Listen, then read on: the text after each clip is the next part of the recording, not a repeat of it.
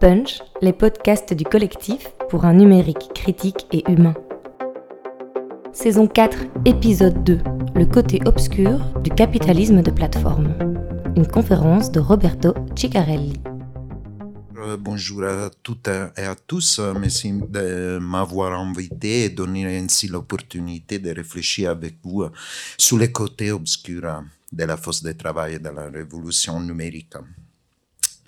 Tout d'abord, je voudrais avancer une remarque critique sur les discours que, l'on tient habituellement sur le travail. Nous sommes confrontés à une fausse alternative. L'alternative entre, d'une part, la pensée de la fin du travail, depuis les travaux de Jeremy Rifkin par exemple, et d'autre part, une pensée qui voit encore le travail salarial comme le socle des revendications sociales, position qui a été dans le passé dans Robert Castel euh, s'opposant à André Gorz par exemple. Ces deux positions, me semble-t-il, partagent certains présupposés. L'idée, par exemple, que les processus de valorisation, qu'ils soient financiers ou axés sur des fonds d'automatisation, passent en dehors non seulement de la production, mais du travail humain lui-même. Dans des conditions où le travail salarié ne semble plus être le vecteur principal des processus de la valorisation capitaliste, l'emploi se montre de plus en plus euh, incapable de subvenir aux besoins élémentaires de survie et de reconnaissance sociale des individus. Il ne serait donc plus représenté la valeur pour ainsi dire morale. Mais d'autre part, on, oppose à ces constats non seulement le fait que les salariats, et plus spécifiquement le travail encadré par les contrats à temps indéterminé, restent largement la forme dominante en Europe et conquérante au niveau mondial mais aussi, mais, aussi l'on estime que le travail contractualisé reste la base essentielle de l'accès aux droits sociaux et par là même la forme principale de revendication sociale.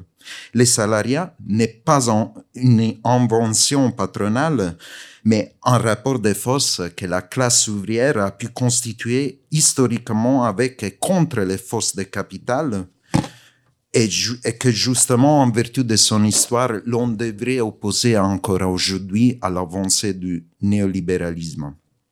Dans les deux cas, les constats s'appuient sur des statistiques et dans les deux cas, il aboutit à l'affirmation de la nature instrumentale du travail lui-même, au sens que le travail est toujours compris comme la condition pour la réalisation d'une finalité qui lui reste extérieure la création de la valeur économique ou obtention des droits sociaux. La, philosophie de la force de travail que je théorise refuse et dépasse cette fausse alternative. Je propose une philosophie non pas du travail, mais de la force de travail. Je propose aussi une réappropriation par les travailleurs de cette force de travail pour une refonte des termes de l'ancien conflit qui oppose non pas le travail au capital, mais je dirais plutôt la personnalité vivante du travailleur et de, la travailleuse au capital dans sa nouvelle forme financiarisée typique de, de notre âge néolibéral. Qu'est-ce que c'est la force de travail donc? La force de travail est plusieurs choses. D'abord, c'est la marchandise la plus précieuse pour le capital lui-même. Et précisément pour cette raison, le capitalisme s'attache depuis toujours à l'invisibiliser, notamment sous la forme d'un rapport objectivé, quantitatif et abstrait entre marchandises. Réduire le travail à un facteur de la production, c'est-à-dire le premier mouvement classique de l'économie politique qui transforme la force de travail en main-d'œuvre, a eu comme effet recherché précisément de cacher sous la forme contractuelle et librement consentie la conflictualité du rapport de pouvoir entre employeur et employé. Chez Marx, les conseils de force de travail expriment ces conflits sous la forme de la séparation. Les travailleurs est séparé de moyens de production, mais il possède sa seule force de travail. Les capitalistes, d'autre part, possèdent les moyens de production, mais pas la force de travail, qu'il est donc obligé d'acheter sous forme de marchandises, c'est-à-dire de main-d'œuvre, pour obtenir une valeur plus grande que la valeur du salaire.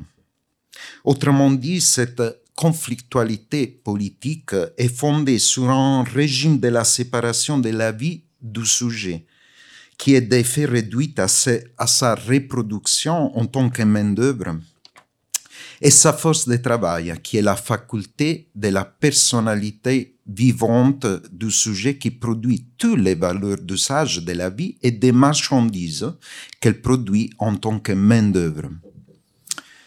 Cette lecture euh, revisite cette séparation entre la force de travail et la main-d'œuvre comme une séparation de la puissance de l'acte. L'opération économique du capital est donc une opération ontologique qui fait apparaître la force de travail elle-même comme une instance objectivée intermédiaire entre la puissance et l'acte que le capitaliste peut acheter, transformer, diriger selon ses objectifs. Deuxièmement, la force de travail est l'écart entre ce que l'on pourrait appeler la subjectivité du travailleur, entendu comme temps de la vie que et que j'appelle la personnalité vivante, et l'objectivation de celle-ci sous la forme de la marchandise destinée à reproduire cette force et, et que pour les capitalistes représente la mesure du salaire. La philosophie de la force de travail vise à la libération de cette puissance de la prise du capital dans un effort de la vie elle-même pour s'autodéterminer. C'est pourquoi cette libération de la force de travail est une libération par rapport au travail dans sa forme capitaliste. La force de travail est cette puissance, source vivante de la valeur qui s'énie pour s'affirmer elle nie ce qu'elle est, l'être propriété d'autrui, de, capitaliste, pour affirmer ce qu'elle devient au, moyen d'un usage différent de son existence.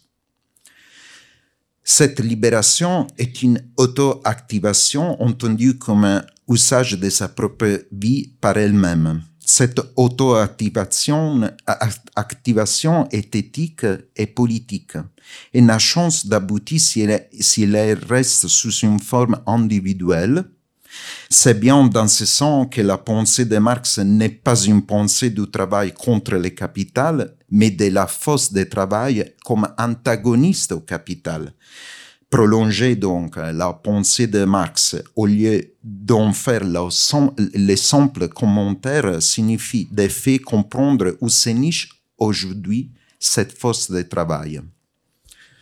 En troisième lieu, plus matérialiste ou immanentiste, si vous voulez, euh, la force de travail est la chair, les nerfs, tout ce qui est corporel, y compris à niveau des pulsions. C'est le travail vivant que le capitalisme essaie toujours de réduire à, des fausses abstraites, abstraites, à marchandises ou encore à salaire comme mesure abstraite de la force de travail. Une philosophie de la force de travail, en revanche, part précisément de la personnalité vivante du travailleur pour reconnaître à la fois son caractère de puissance en acte, son caractère subjectif et multiple en même temps pour traquer les formes de son abstraction. Voilà la définition. Au la force de travail est une puissance qui excède continuellement sa réduction en marchandise, mesurable encore par la valeur de la marchandise. La force de travail est une contradiction en acte. D'un côté, la faculté de la personnalité vivante d'un sujet qui produit toutes les, valeurs d'usage de la vie et pas seulement des marchandises. De l'autre côté, elle est une main-d'œuvre qu'on vend sur les marchés. Il faut donc choisir le point de vue sur la contradiction en acte. J'ai choisi le point de vue de la force de travail, de travail évidemment. Si une marchandise existe, alors il y a quelqu'un qui la produit. Quelqu'un produit quelque chose parce qu'il a, parce qu'il a la faculté de produire et de vendre sa capacité à quelqu'un d'autre. Ce dernier ne pourrait pas réaliser un profit sans, sans un autre sujet qui, par nécessité, accepte de travailler, de travailler et de vendre sa main-d'œuvre. C'est pourquoi on dit généralement que sans la force de travail, il n'y a pas de capital. Dans la contradiction, il y a d'abord la force de travail et après le capital. La philosophie de la force de travail s'oppose à une philosophie du travail qui, depuis Hegel, par exemple, conçoit le travail comme une sorte de réalisation de l'essence humaine, en, faisant ainsi la cause et l'effet d'un processus qui confond l'aliénation et la libération. De la même façon que la force de travail est assujettie dans l'âge capitaliste à des fonds de production de marchandises, la nouvelle métaphysique du travail interprète la force de travail comme la production d'un travail qui est en soi une marchandise, pas la manifestation d'un être humain libéré. Autrement dit, c'est encore dans un rapport purement instrumental que l'on conçoit le travail aujourd'hui, alors que la force de travail se définit comme irréductibilité de l'activité humaine à la finalité purement instrumentale, au sens économique ou abstraitement, abstraitement humaniste du travail lui-même. La force de travail, donc, est l'objet de l'exploitation, mais elle est aussi le sujet d'une libération possible comme Antonin Artaud pour le théâtre ou Freud avec euh, l'inconsciente, elle possède un double. Nous tous possédons un double. La force de travail ne peut pas être réduite à la main-d'œuvre et donc au travail qui est le produit du capital. Encore, moins ne peut-elle renvoyer à son contraire le capital? La force de travail n'est jamais la propriété du capitaliste. Si c'était le cas, nous, nous serions tous des esclaves. La force de travail s'oppose au travail et au capital en cela qu'elle appartient à tous et à personne. Elle est singulière et universelle. Enfin, la force de travail en tant que faculté de produire toutes les, valeurs d'usage est, est, une puissance qui dépasse les travail aliénés et exprime la possibilité d'une vie au-delà de la rationalité capitaliste, mais aussi au-dedans du rapport avec le capital. Ce sont trois les mythes complémentaires qui émergent sous la scène de la philosophie de la force de travail aujourd'hui. Les mythes de euh, l'automatisation, les mythes de l'entreprise de soi et celui de la disparition du travail. D'abord, le mythe euh, de l'automation intégrale du travail est un mythe de la disparition, voire de l'inutilité de la force de travail. Ce mythe se compose d'un discours sur l'angoisse technologique présentant un travail humain de plus en plus impacté par l'essor du machinisme et aboutissant à un, à un avenir complètement déshumanisé. On les retrouve par exemple dans les livres très classiques désormais, Race Against the Machine de, euh, de Eric Brianson et Andrew McAfee, qui soutient que le travail humain est en train de perdre la compétition, la race, avec la machine, car les avancées technologiques sont tellement rapides qu'ils ne laissent, qu'ils ne laissent pas aux humains le temps de développer de nouvelles compétences non automatisables. On retrouve le même, discours dans le célèbre rapport de Carl Frey et Michael Osmond, The Future of Employment, le futur des emplois, qui montre déjà en 2013 que au moins le 50% des emplois actuels seront automatisables dans les prochains 20, 20 années. seraient menacés par l'automatisation non seulement les métiers intermédiaires, mais aussi des emplois à haute qualification, par exemple la rédaction des rapports dans les cabinets d'affaires, les diagnostics médicaux, les contrôles de gestion ou encore un certain nombre de, nombre de tâches managériales complexes. L'argument est en déjà vu. On le retrouve dans, un chapitre sur les machines de, de principe de l'économie et, et, politique de l'impôt de David Ricardo, par exemple, comme dans le petit essai publié, John par John, John Maynard Keynes en 1930, Perspective économique pour nos petits enfants. La technologie apparaît comme un destin délié de l'humain comme une force de transformation du monde indépendante de, de celle-ci. Sur la base de ces présupposés, d'un part, on on projette une angoisse contemporaine sur un passé anachronique. De l'autre part, on projette sur le futur une sorte de prophétie fondée sur l'anticipation des besoins de production dont on ne sait pas s'ils sont fondés.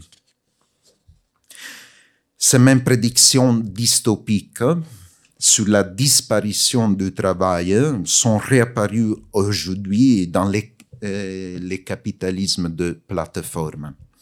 Plus que brûler des emplois, les plateformes numériques ont déplacé les travail des formes de self-employment, micro-travail, auto-entreprise, qui se caractérisent par un moindre liant de dépendance juridique, les plus souvent compensés par une plus forte dépendance économique.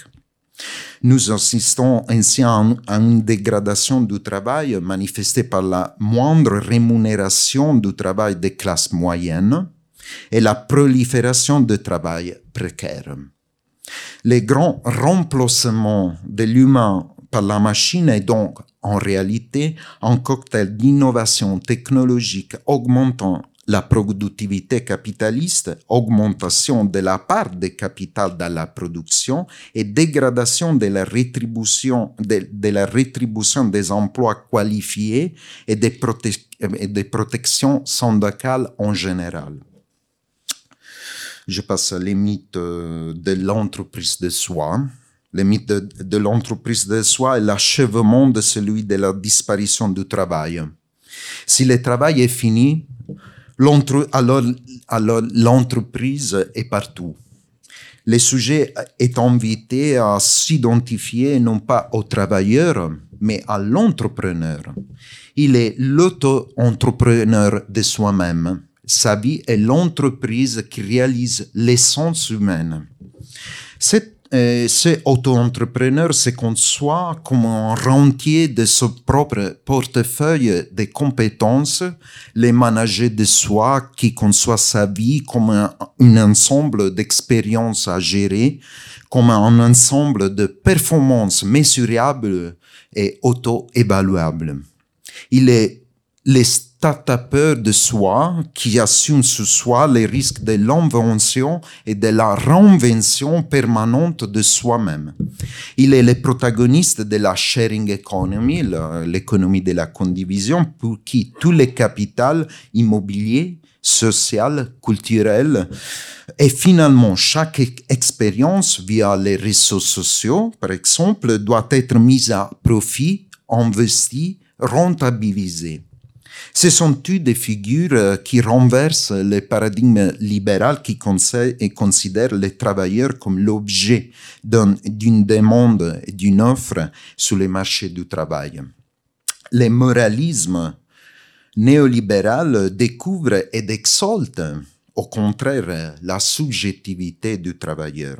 Il demande l'implication active du sujet dans sa propre aliénation L'auto-entrepreneur adhère volontairement à un parcours qui se présente comme émancipant tout en créant une nouvelle subordination. C'est ça le centre des théories du capital humain. La morale de, de, ce capital humain est la piège parfait pour la force de travail à l'âge néolibéral, car, car elle, ne tombe, pas seulement à son invisibilisation, elle vise quelque part la perversion quantifiée de la subjectivité entendue comme personnalité vivante du travailleur. Ce mythe de l'entreprise de soi reproduit l'illusion de la maîtrise intégrale de sa vie par les sujets néomanagériales. C'est une mythe qui renvoie encore une fois la puissance de la force de travail à l'individualité propriétaire est une conception de la liberté entendue comme choix individuel souverain. Une attitude critique inspirée par une philosophie de la force de travail nous dit en revanche que cette figure patrimoniale de la subjectivité est seulement une incarnation possible d'une force de travail qui, depuis toujours, excède et relativise la figure de l'individu propriétaire, précisément parce que, parce que cette force ne se possède pas. On ne peut pas laisser la subjectivité de la force de travail à l'individu. La philosophie de la force de travail ne cherche ni à construire une maîtrise de soi sous soi, ni à revenir vers le passé révolu de la révolte individuelle, mais plutôt doit permettre à chacun d'entre nous d'entrer en contact avec ce qui déstabilise les sujets néolibéraux que nous tous nous sommes. L'inconnu, l'enfondé, l'excédente. Dans ce sens, les, instruments de la subjectivité néolibérale doivent être mis au service de notre fin, non plus l'usage de la force de travail comme vecteur de la production capitaliste humaine, mais l'usage de soi-même comme moyen pour les autres en vue de la création d'une institution commune au nom de l'utilité réciproque. Voilà le troisième mythe celui de l'invisibilisation de la force de travail, les, les mythes de, de, la disparition du travail est en réalité une invisibilisation de la force de travail. La force de travail est le cœur de la révolution numérique, mais elle est soumise à un procès d'invisibilisation. Derrière chaque plateforme numérique est cachée une armée de travailleurs de, du clic invisibles, délocalisés, précarisé. Mais le mythe de la disparition du travail est tellement puissante que ces travailleurs croient eux-mêmes d'être invisibles.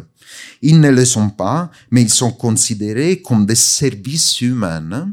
C'est la définition officielle d'Amazon de et de Uber, par exemple, et pas comme une force de travail. Ils sont des soldats ces soldats du capitalisme des plateformes se trouvent dans une contradiction. Ils sont nécessaires pour l'apprentissage de la machine, la, le machine learning, et pour l'intelligence artificielle, mais leur travail de collection sur Internet, les réseaux sociaux des informations disponibles pour déterminer les préférences du client n'est pas considéré comme un travail. Les travailleurs restent les appendices organiques des algorithmes. Le cas les plus célèbres celui de Amazon Mechanical Turk.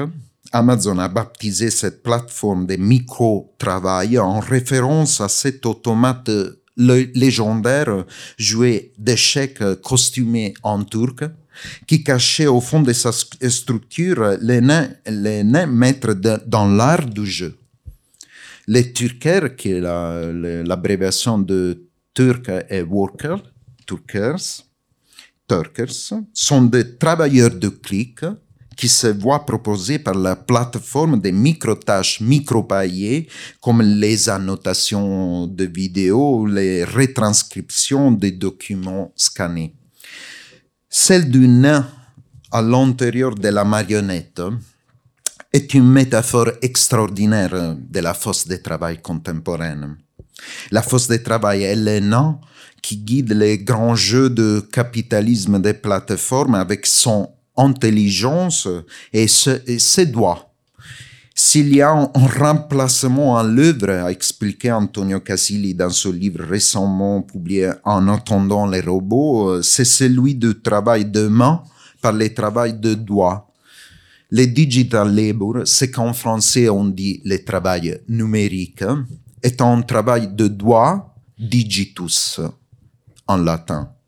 Ça veut dire que toutes les machines qui fonctionnent par l'intelligence artificielle possèdent toujours une composante de travail humain qui est cachée, qui est invisibilisée.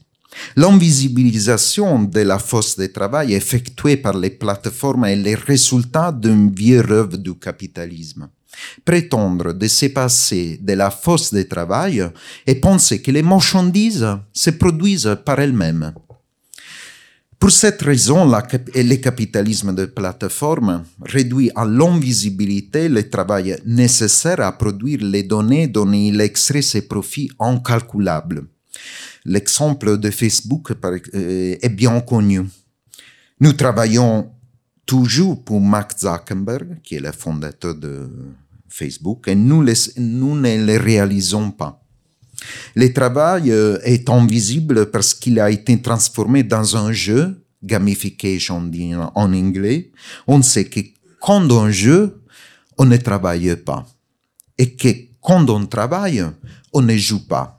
Le capitalisme de plateforme euh, détruit ces distinctions et transforme les jeux et le travail en ce qu'on appelle les game board.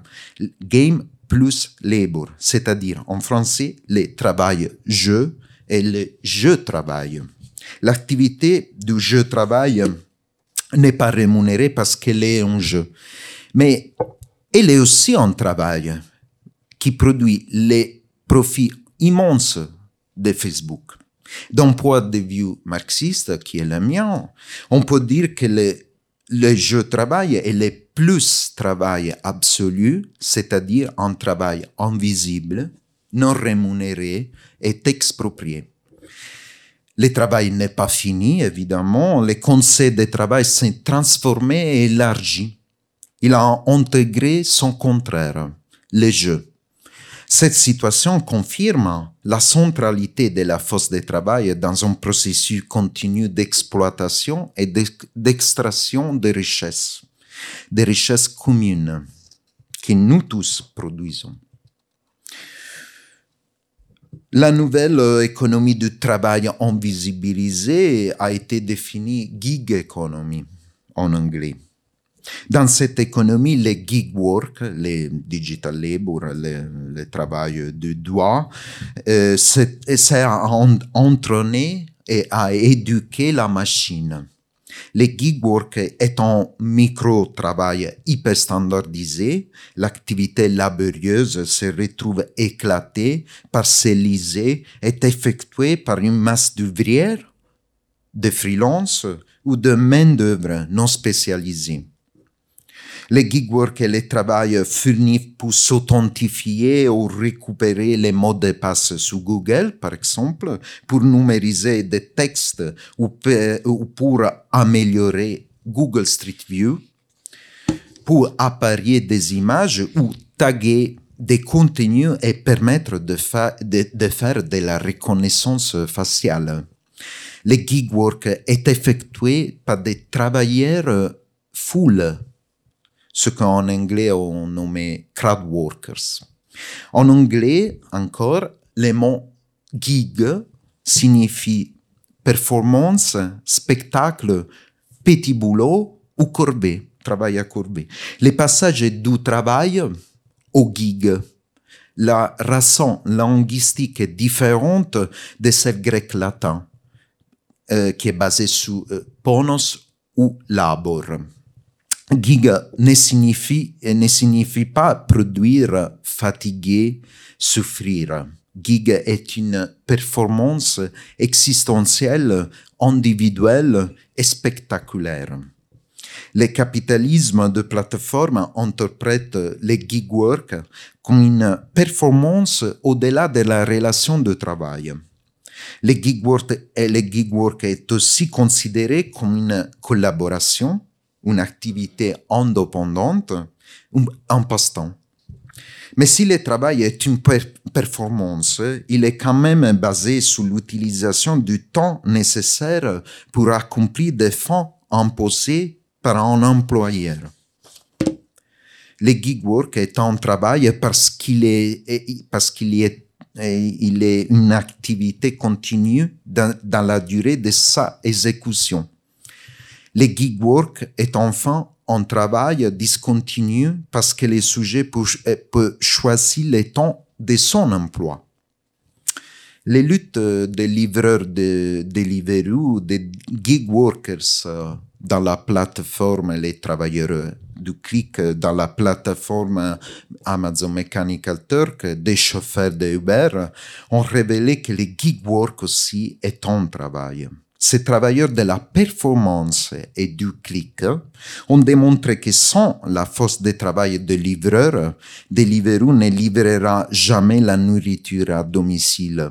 C'est grâce à les livreurs de Deliveroo aux chauffeurs de Uber que nous avons compris que le capitalisme de plateforme exploite les, les employés en les traitant comme des, euh, comme des auto-entrepreneurs. Et nous avons compris aussi que la force de travail ne peut pas être pilotée comme un drone. Il s'agit d'un progrès politiquement très important, à mon avis. La force de travail existe et occupe une position centrale sur les plateformes. Ce progrès est aussi la négation de la thèse de l'idéologie de l'automation digitale totale qui alimente, qui alimente les mythes selon lesquels les machines vont remplacer les humains. C'est faux. Les machines, les machines ont besoin de plus en plus de coopération avec les êtres humains pour devenir plus intelligente. La puissance des plateformes est énorme parce que la coopération productive entre les êtres humains, la force de travail et les algorithmes est immensément plus riche. Mon travail euh, philosophique euh, est le produit de lutte des, travailleurs du numérique, euh, les travailleurs de la performance du clic, qui ont éclairé les limites du capitalisme de plateforme et ont éclairé son côté obscur. Ils ont enfin rendu visible l'existence d'un nouveau champ de bataille.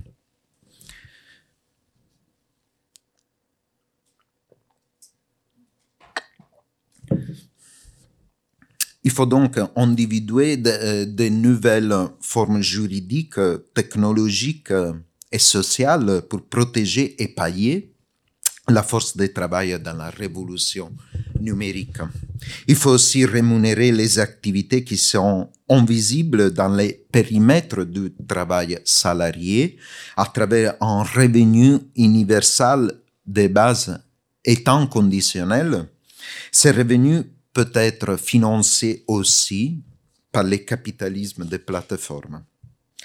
Le problème de nos sociétés est la, la production et la redistribution des ressources dans une économie qui produit plus de valeur et de richesses qu'avant les revenus de base peuvent rendre visibles les côtés obscurs de la révolution numérique et assurer les droits d'existence des êtres humains au-delà du travail, de la nationalité, des rôles sociaux et des rôles productifs.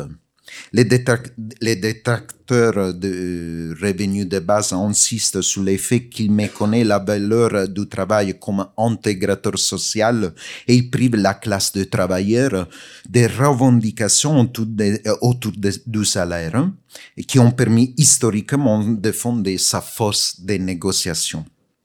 Je ne suis pas du tout d'accord.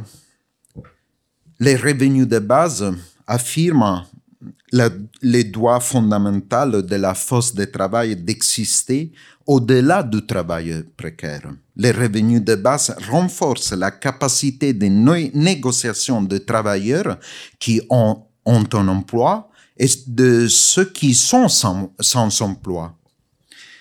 Idéalement, les revenus de base n'excluent pas le travail, mais libèrent la personne du chantage du travail et de l'obligation de vendre sa main-d'œuvre pour survivre.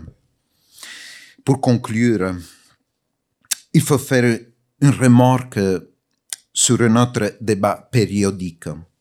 Il y a une différence fondamentale entre la revendication du revenu universel, universel et inconditionnel à partir d'une philosophie de la force de, travail et le revenu universel néolibéral.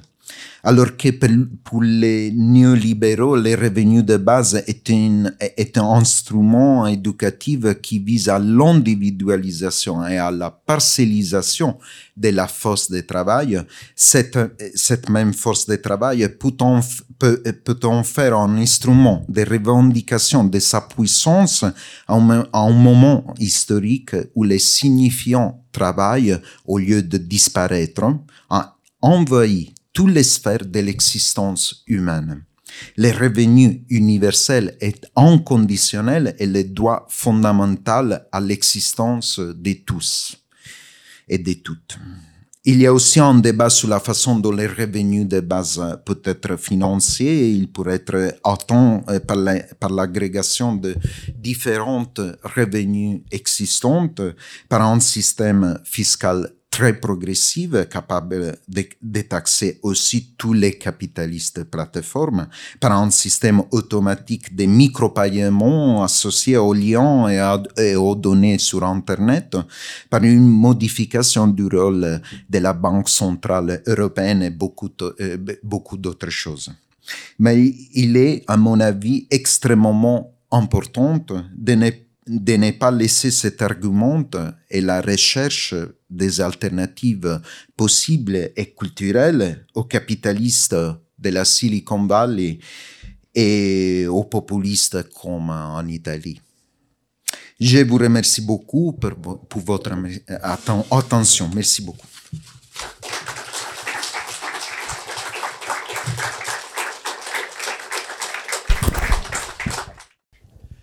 Je vous remercie beaucoup pour l'exposé. Donc, c'est le moment de dialoguer, de réfléchir ensemble sur base de, vos questions, de vos besoins d'éclaircissement.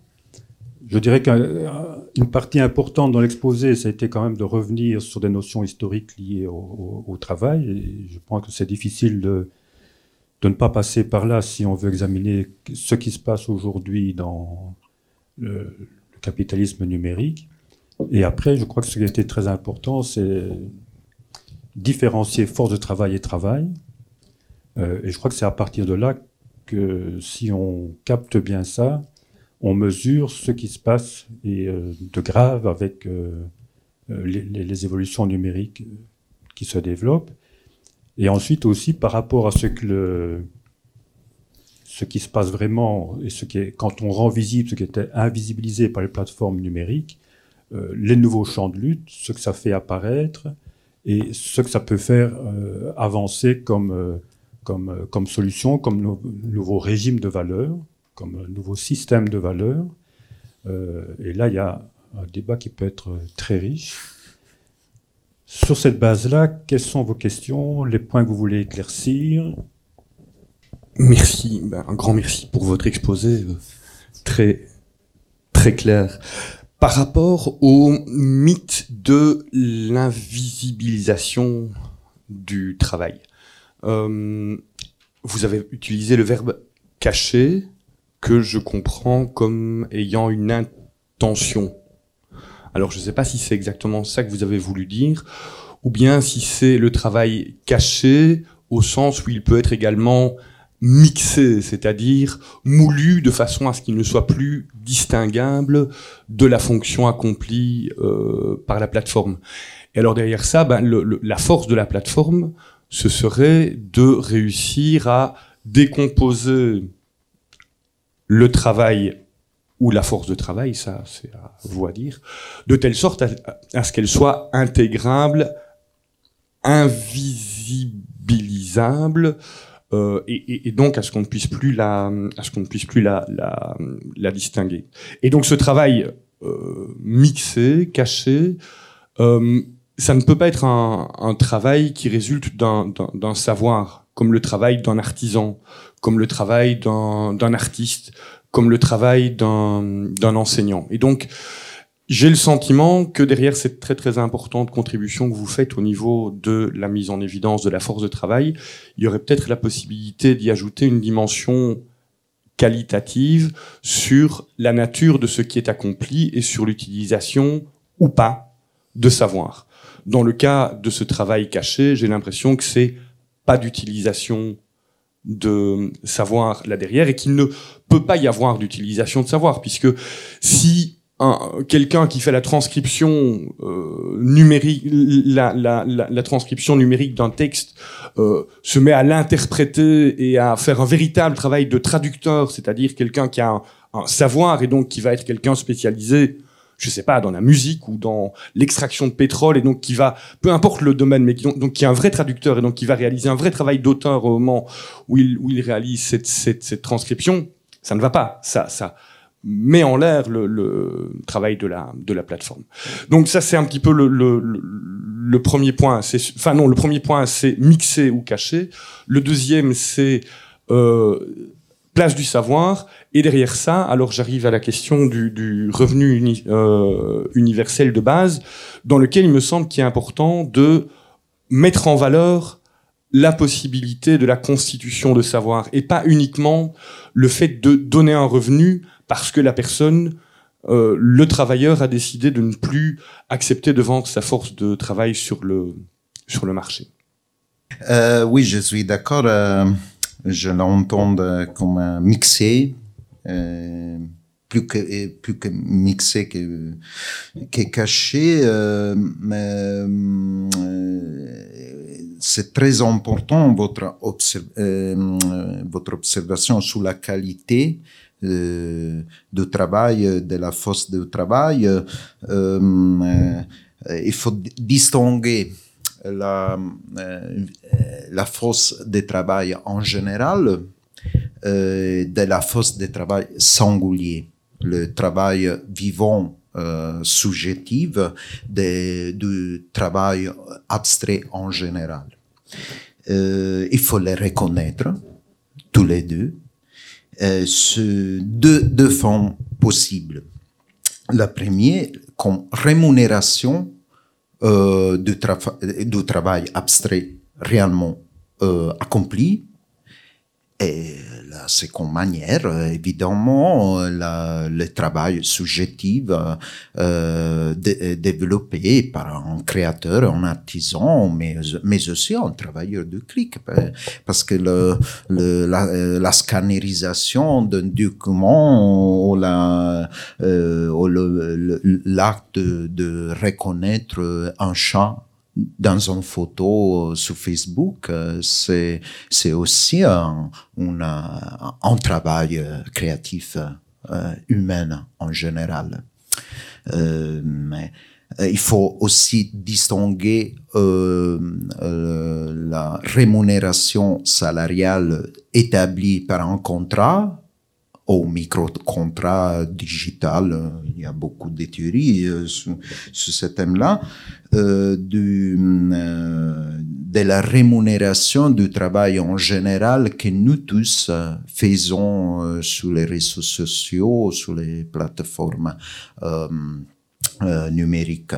la théorie de revenus de base électronique où il y a beaucoup de définitions, euh, cherche de quantifier le, les travail nécessaires à la machine pour apprendre à, être plus intelligent et cherche à concrétiser ou éclairer le travail qui reste euh, caché, caché, qui reste sous le, sous le côté obscur de la plateforme et, il, faut, euh, il faut les faire émerger et donner une forme juridique, économique, administrative possible. Euh, sont, ça sont tous des, des, éléments qui sont euh, refoulés dans la révolution numérique. Et donc, euh, une hypothèse de revenu de base inconditionnée est strictement liée euh, à la valorisation, euh, pas du tout capitaliste, euh, de la force de travail, euh, qui est la source principale de nouveau capitalisme. Euh, la spécificité du capitalisme plateforme numérique consiste dans l'extraction directe et immédiate d'un plus, plus valeur de la force de travail de chacun de nous, sans médiation. C'est ça la révolution.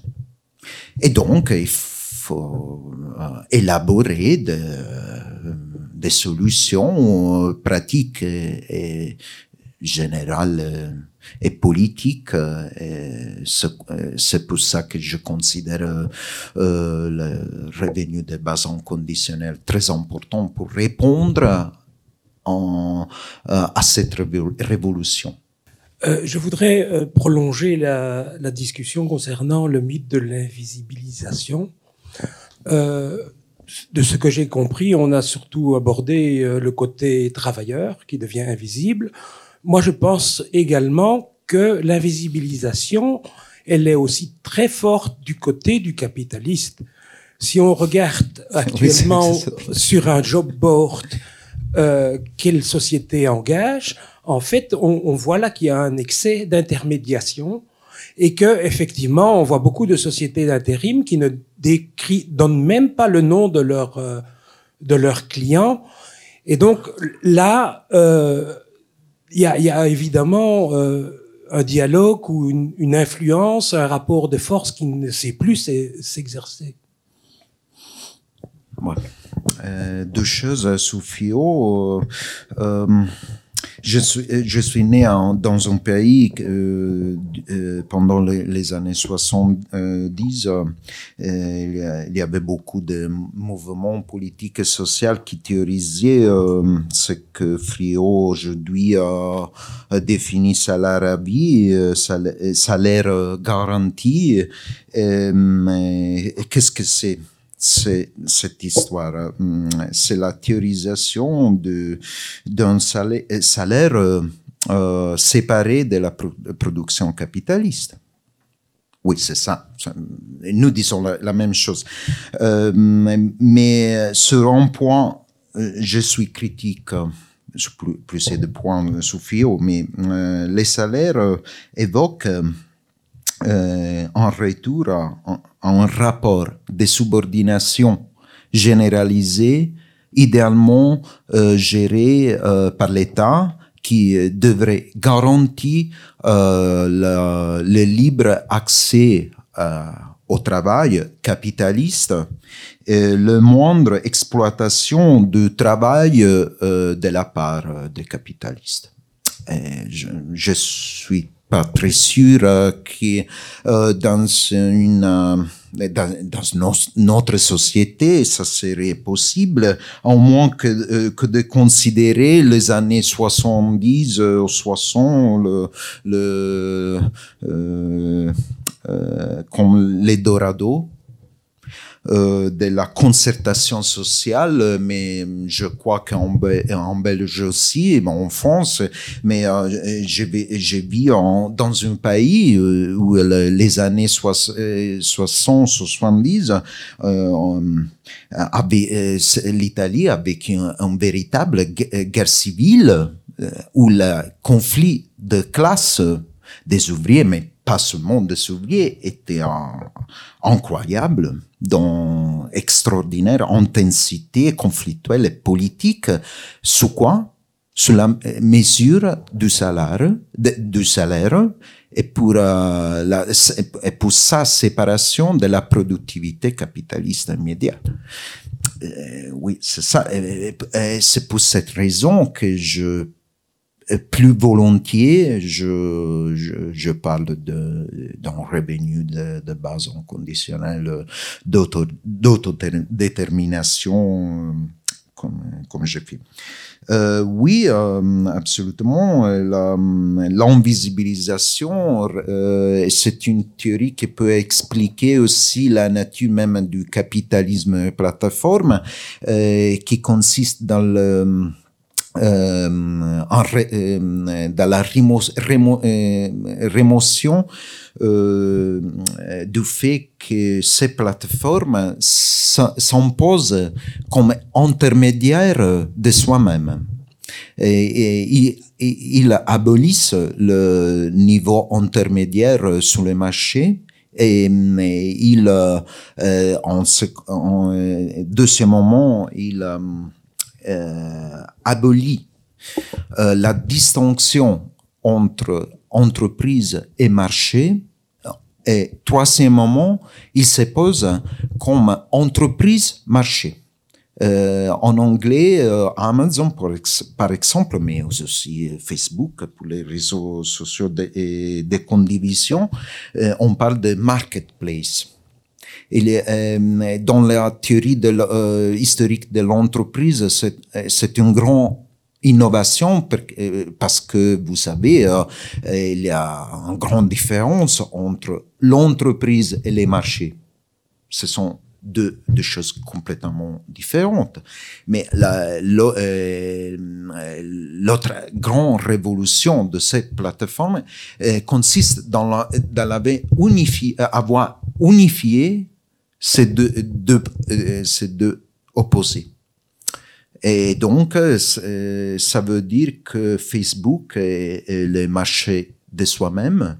Il est l'oligopoliste absolu de la condivision euh, de, de posts, de, des images sur son réseau sociaux, comme Amazon, que je trouve une entreprise beaucoup plus intéressante de Facebook ou d'Uber, euh, parce qu'il est très complexe, euh, il est très puissant, euh, il a un grand, futur euh, devant soi.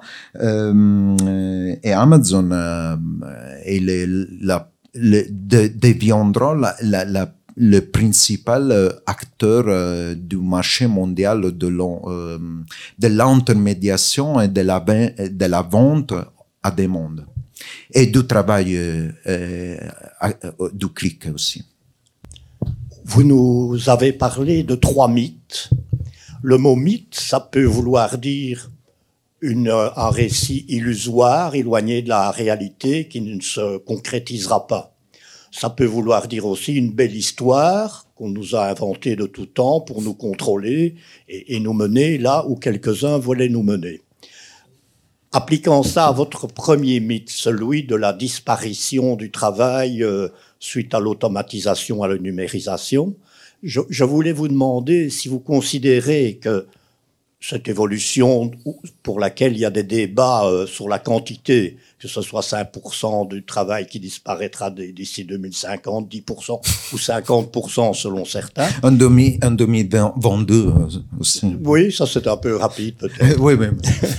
Mais là, la question est, est-ce que c'est pour vous quelque chose de positif ou de négatif Positif. La enfin, disparition du travail. la disparition du travail. Dans notre société actuelle, la disparition du travail, c'est priver du travail salarié en tout cas, c'est priver les gens du revenu et de la reconnaissance sociale qui sont majoritairement accessibles par ce travail. Et donc, la disparition du travail est quelque chose de redoutable et les syndicats et le monde euh, du travail la craignent.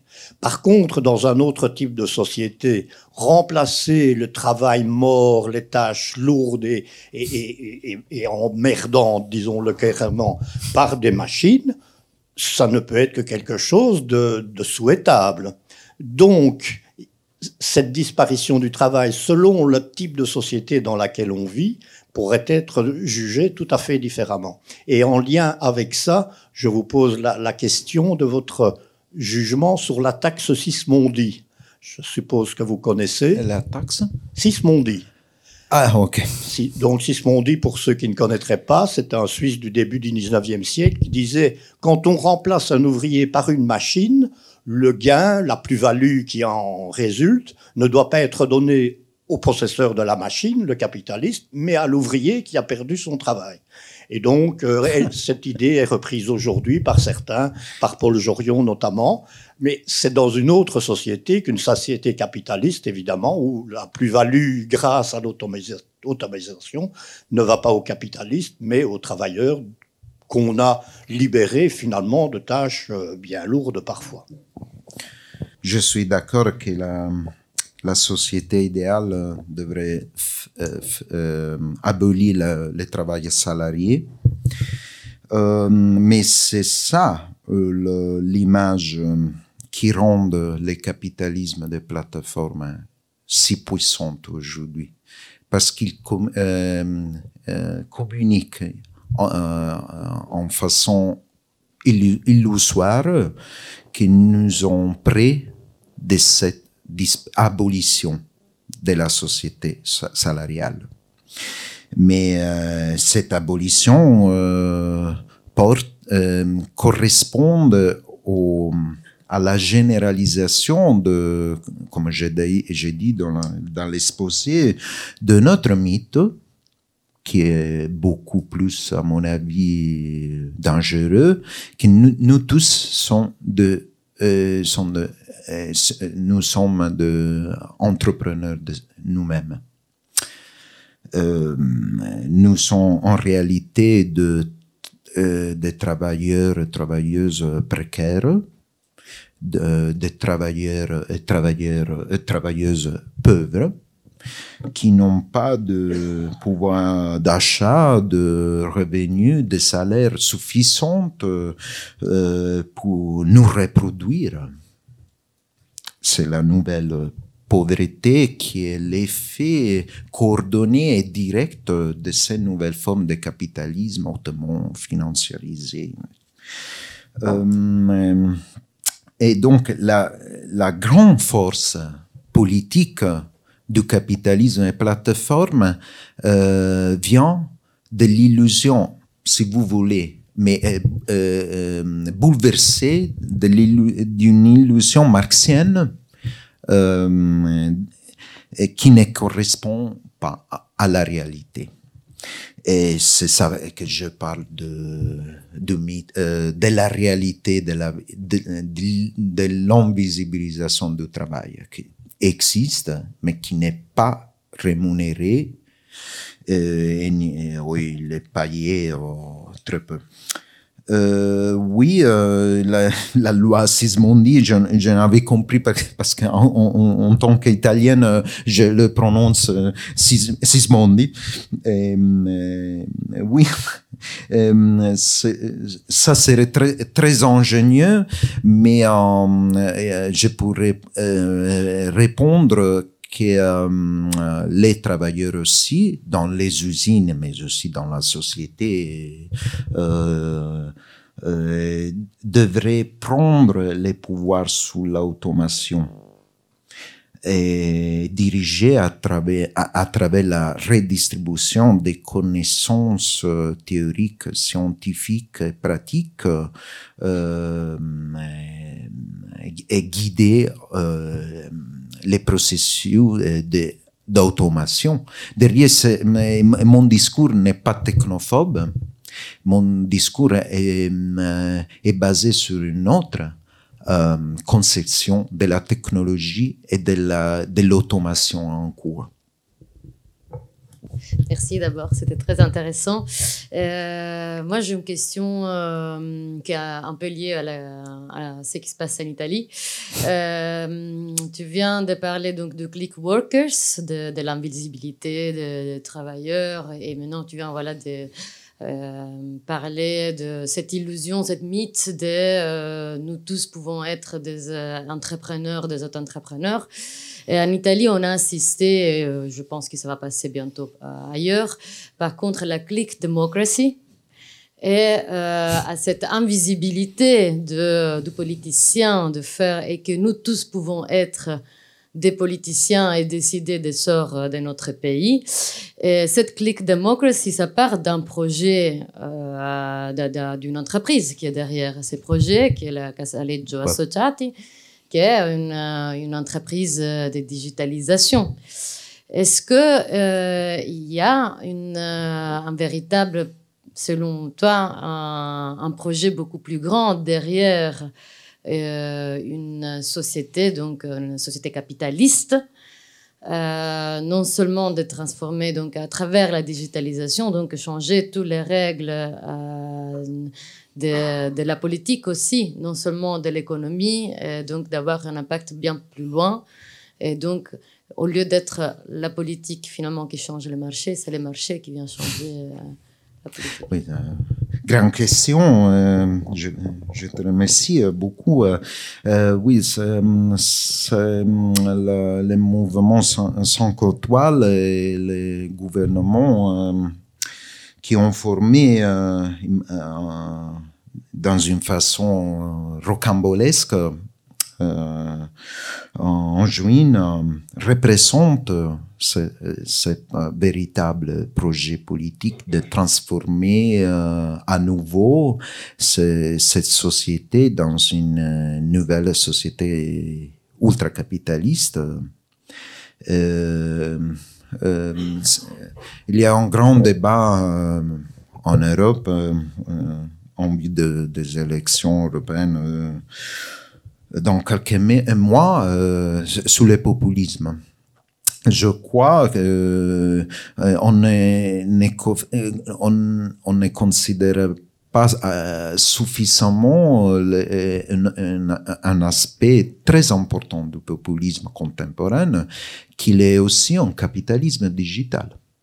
Euh, capitalisme euh, numérique, du numérique, et la Casaleggio et ce, mouvement sans code étoile qui a reçu le 32% des votes en Italie en 2018 euh, représentent euh, en manière pure ces conceptions euh, de, du rêve de euh, anarcho capitaliste qui a été forgé pendant les années 70 et 80 dans les États-Unis et qui euh, euh, des, chercheurs, euh, chercheurs ont défini l'idéologie californienne.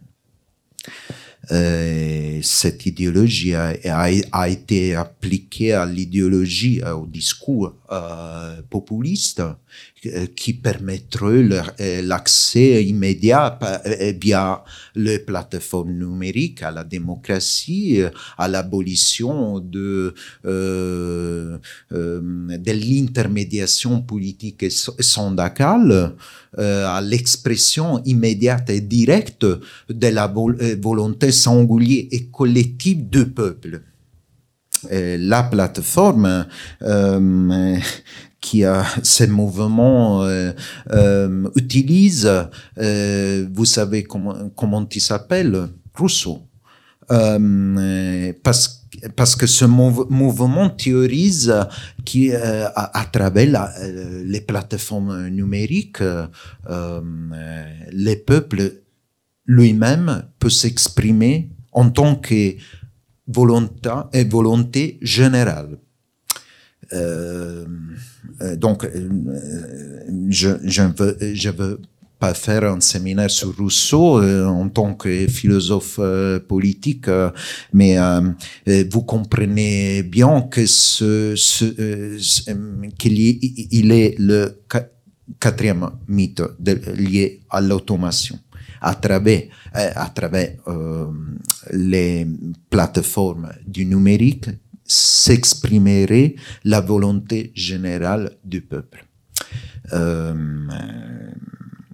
euh, euh L'Italie, aujourd'hui, comme j'ai dit brièvement dans mon exposé, est un pays très intéressant pour une autre raison, euh, parce que le gouvernement euh, a formulé une hypothèse de revenu de citoyenneté qui est l'opposé de, de celui que j'ai théorisé euh, ici, qui est lié à une hypothèse de travail forcé gratuit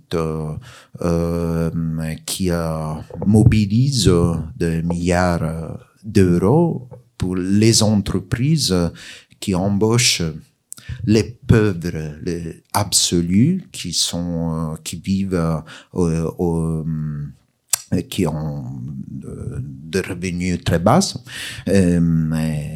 très modestes. Et l'autre fondamentale caractéristique de ce populisme capitaliste, de ces formes euh, populistes de capitalisme des plateformes au pouvoir en Italie, euh, ce, euh, ce que de prendre des conseils et des pratiques liées à une libération possible, comme par exemple le revenu de base ou de citoyenneté. Euh, il y a beaucoup de définitions. Euh, et de le renverser concrètement, matériellement, euh, dans une hypothèse d'exploitation par l'État ou le gouvernement et l'entreprise. Euh, c'est une caractéristique euh, fondamentale de la politique contemporaine qui est basée exactement sur euh, une lecture complètement acritique de l'évolution du capitalisme et plateforme. Euh, donc c'est vrai que votre énoncé était clair mais aussi dense, donc j'essaie de vous suivre sur le chemin de votre pensée et de ramener ça à des préoccupations qui sont euh, les miennes dans mon travail. Pour vous, dans quelles conditions l'utilisation des technologies numériques comme moyen ou comme outil du, travail, par exemple dans le secteur culturel ou la création artistique, peuvent être des vecteurs de créativité humaine au sens plein et d'émancipation? Donc au-delà de, euh, donc là je me limite pas au capitalisme de plateforme quoi on pourrait hypothéser euh, un usage euh, mutualistique de ces plateformes-là.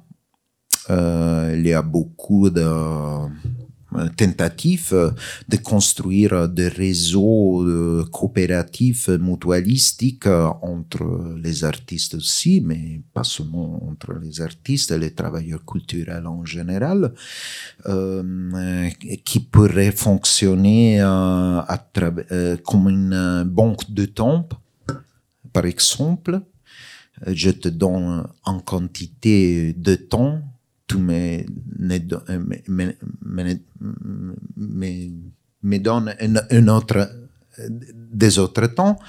On pourrait euh, imaginer une utilisation de plateformes euh, coopératives et mutualistiques dans le travail des artistes culturels euh, en général, en faisant en rencontrer les travailleurs entre eux, sur la plateforme qui serait euh, garantie par la création et, qui, serait garantie de, euh, de fonds solidaires et mutuels euh, de la plateforme même.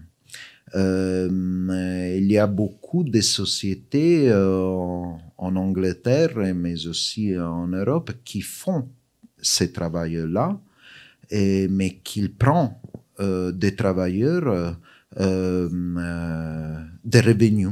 Et les, les travailleurs payent les plateformes pour se rencontrer, pour échanger des relations, des contacts, euh, des travaux. Et, il faudrait euh, euh, par contre euh, imaginer un fonctionnement de, de ces plateformes sur une base complètement opposée, différente. J'imagine qu'il y a beaucoup de tentatives de réaliser ces coopératives en ligne, ces plate plateformes coopérativisme. Euh, quelqu'un l'a défini euh, pour euh, euh, créer un autre système de gestion et d'autogouvernement de, de travailleurs. je crois que c'est un, un, grand effort de parler en français. Là, sur, sur ça, va, temps, ça va, mais... là, une durée déjà ça m'amuse, euh, ça m'intéresse. Finalement, je parle en français. Merci beaucoup.